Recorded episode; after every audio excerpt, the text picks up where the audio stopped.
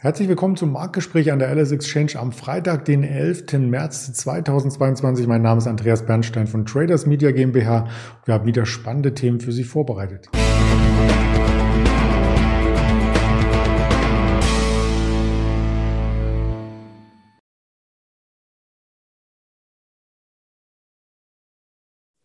Wir blicken auf den DAX, der konsolidiert ein Stück weit aufwärts. Heute soll heißen, nach dem Abschwung gestern von 500 Punkten geht's wieder ein Stück nach oben Richtung 14.000 und wir haben als Fokusthema die asiatischen Werte, die chinesischen Werte im Fokus, eine Alibaba, eine JD, Baidu und NIO. Das möchte ich gemeinsam besprechen mit unserem Händler in Düsseldorf, dem lieben Henry, der dieses Jahr noch gar nicht an Bord war. Hallo Henry.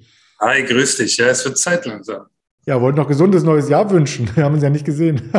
ja, ja, läuft ganz gut bisher mit dem gesunden Jahr. Sehr gut. Das ist auch das Wichtigste, äh, möchte ich sagen. Und das Wichtigste ist natürlich auch für Händler oder für äh, Trader und Anleger, dass es Volatilität gibt. Und die gab es ja nun wirklich en masse in den letzten Wochen. Allein am Mittwoch 1000 Punkte nach oben, dann gestern wieder 500 nach unten. Wie sieht's denn heute aus? Ja, es ist natürlich ein wirklich nicht so schönes Thema, das hier für Volatilität sorgt, aber es ist nun mal ein Thema und das wird auch vom Markt eingepreist. Also aktuell stehen wir heute mit, ich glaube, 150 Punkten im Plus, knapp ein Prozent. Ist natürlich jetzt so ein leichtes Auspendeln zum Wochenende hin, aber ist schon mal eigentlich ein gutes Zeichen, dass wir vor dem Wochenende nicht direkt mit einem Abverkauf starten, weil prinzipiell ist ja, ist ja die Gefahr für schlechte Nachrichten am Wochenende dann doch mal erhöht. Ich denke aber in dieser jetzigen Konstellation, wo ganz viele Gespräche stattfinden, könnte auch eine positive Überraschung mal den Markt ordentlich nach oben bouncen. Definitiv. Und äh, ja, dann kann man sich halt vorm Wochenende gut positionieren, weil bis auf bei Lang und Schwarz im außerbörslichen Handel kann man ja als Aktionär am Wochenende nicht reagieren. Mhm. Also macht, macht schon Sinn, was der Markt hier macht. Dieses Auspendeln und vielleicht bis zum letzten Augenblick dann warten, bis man sich dann positioniert. Ja, das große bzw. mittelfristige Bild zeigt ja, wie stark der Markt von einer Schwelle zur anderen, zum Beispiel zwischen der 14.000, der 13.000 hin und her pendelte. Wir sind tatsächlich jetzt vom Jahrestief 1200 Punkte nach oben gelaufen mit der aktuellen Notierung. Also da ist auch Bedarf bei vielen Aktionären da, sich ein bisschen preiswerter einzudecken, habe ich das Gefühl. Ja, es sind natürlich für gute, solide deutsche Standardwerte, wenn man hier eine BASF oder eine Daimler sieht, sind das natürlich ich sage jetzt mal Schnäppchenpreise ist jetzt eine, eine, Meinung, die ich da reinbringe.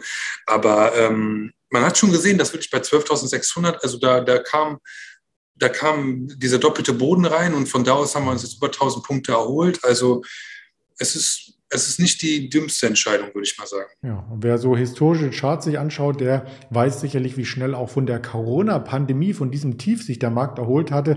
Das ist sicherlich jetzt nicht mit Krieg vergleichbar, aber Marktbewegungen, ähm, die sind ja oftmals ähnlich gelagert, egal wie sich die Krise nun benennt. Und wir werden mal in Zukunft schauen, ob es da nicht auch vielleicht eine V-Erholung gibt. Aber ähm, zu den Standardwerten, die es aus Deutschland gibt, haben wir in der Woche viel berichtet. Deswegen möchten wir heute nach Asien schauen und einmal ein paar asiatische Aktien uns näher anschauen. Vor allem gestern über diese negative News mit der US-Börsenaufsicht SEC müssen wir einmal kurz reden. Ja, genau. Also wir schauen uns de facto asiatische Unternehmen, die aber ein Listing in Amerika haben, an. Das heißt, diese äh, ADRs nennt man die. Und hier geht es darum, dass einfach die SEC gesagt hat, wenn wir die Bilanzen nicht mit Daten aus der Heimat überprüfen können, dann kann es hier zu einem Delisting kommen. Und das Thema wurde jetzt nochmal mit einem neuen Verfassungsakt ähm, aufge, aufgerollt. Und ja, also es gibt hier halt Unternehmen, ähm, die da jetzt drei Jahre in Folge drauf sind. Und das wurde jetzt halt vom Markt zur Kenntnis genommen. Und da schielt man natürlich dann auch auf die Riesen aus der Branche wie Baidu, Alibaba, JD, die dann hier wirklich interessant werden. Mhm. Die wollen wir uns auch im Detail mit Chartbild anschauen. Da gab es zufälligerweise auch gerade Quartalszahlen, zum Beispiel von JD, die wurden gar nicht so gut aufgenommen. Ja, JD ist natürlich hart gebeutelt, weil man jetzt äh, die schlechtesten Zahlen nach seit sechs Monaten gebracht hat. Ich finde aber, hier muss man mal die Kirche im Dorf lassen, weil JD hat unheimlich hohe Wachstumsraten und dann zu sagen, okay, das, das bricht jetzt etwas ein, das geht jetzt langsamer vonstatten, es passiert immer noch auf einem unheimlich hohen Niveau. Deswegen, ich finde die, Be die Bewegung hier nachvollziehbar in Anbetracht der vorliegenden Sachlage. Aber es ist schon, ja, also es ist schon eine, eine große Bewegung, ja. Die war gestern, um ein paar Zahlen reinzubringen, bei zeitweise minus 17 Prozent, habe ich die Aktie gesehen. Heute erholt sie sich ein bisschen, kann aber nicht ähm, an diese Unterstützung wieder herangelangen, die wir in den letzten Monaten ausgeprägt hatten. Das ist ein Schema, das man häufig sieht, dass die Aktien, die abverkauft werden am Abend auch in Amerika, dann im europäischen Handel, wenn Amerika noch geschlossen ist, eher mal ein bisschen äh, nach oben laufen. Also es ist jetzt keine Regel oder Gesetzmäßigkeit, aber das, das sieht man bei gerade diesen Aktien, die dann doch von Anlegern doch heiß begehrt sind, recht häufig.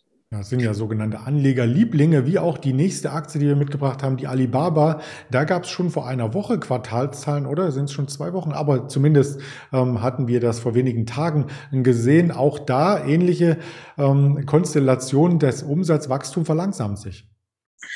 Ja, über eine Alibaba haben wir ja gesprochen, als zum Beispiel das, das, der Börsengang von äh, Financial anstand und auch danach nochmal.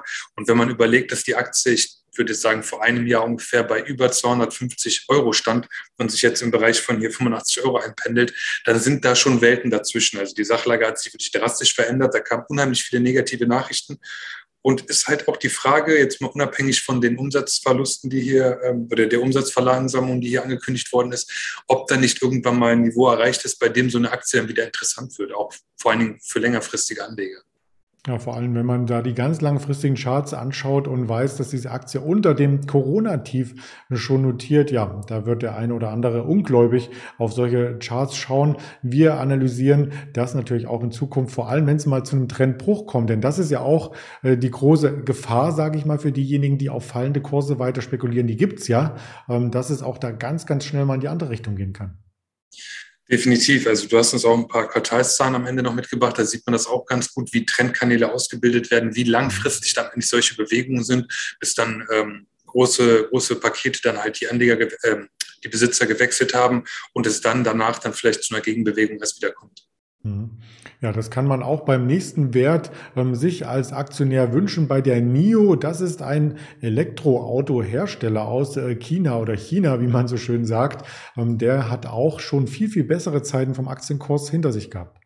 Ja, also eine NIO stand bei, bei um die 50 Euro. Das ist natürlich jetzt ein, auch ein drastischer Abverkauf, der da stattgefunden hat.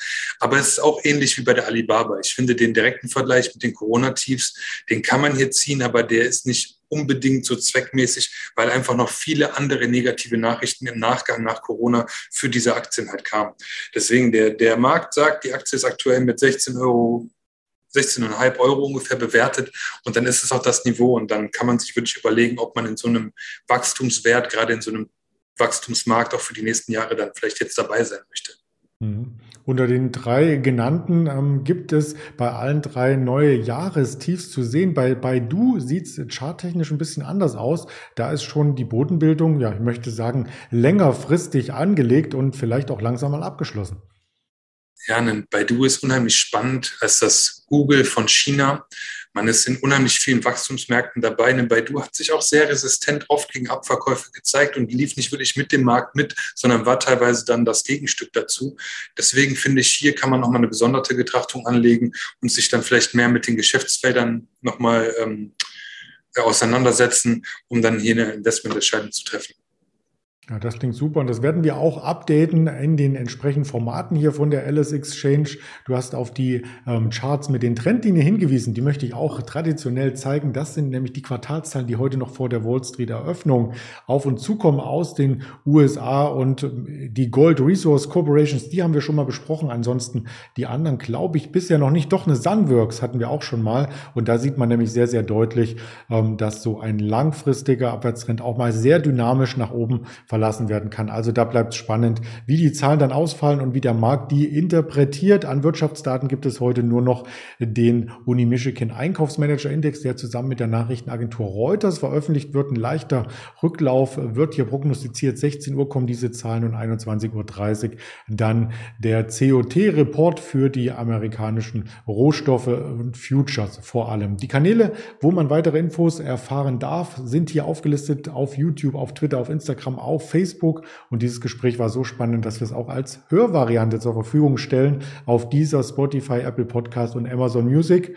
Dann bleibt mir nur schon mal ein schönes Wochenende dir zu wünschen, Henry. Vielen Dank, das wünsche ich dir und allen Zuhörern auch. Danke, ciao. Ciao.